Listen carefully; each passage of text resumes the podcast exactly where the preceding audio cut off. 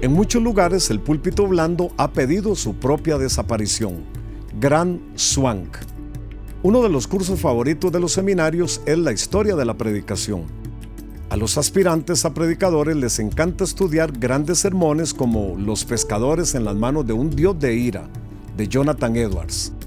Un predicador dijo que cuando era joven escuchaba a menudo a ministros mayores hablar sobre la unción. Lo desconcertaba y al mismo tiempo lo confundía en sus tempranos intentos de predicar el Evangelio. ¿Qué es la unción?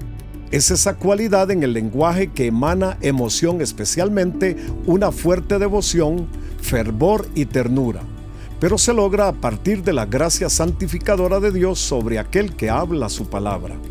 A un candidato a la ordenación, el comité de credenciales le hizo una pregunta. ¿Te disgustaría si no te ordenamos este año? Para nada, respondió el hombre. Dios ya me ha ordenado. Solo está esperando que ustedes terminen el papeleo. El Espíritu del Señor está sobre mí porque el Señor me ha consagrado Isaías capítulo 61, versículo 1.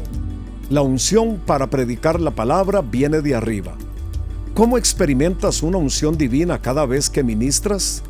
Los siguientes ejercicios espirituales pueden ayudarte a alcanzar un momento divino la próxima vez que prediques. Busca el pensamiento de Dios en la preparación del sermón. Ora y pide la presencia de Dios en tu próximo servicio. Invita a algunos compañeros de oración a que oren antes que prediques. Busca la palabra de Dios como última fuente. Sé sensible y obediente a la guía del Espíritu Santo antes, durante y después de dar el mensaje.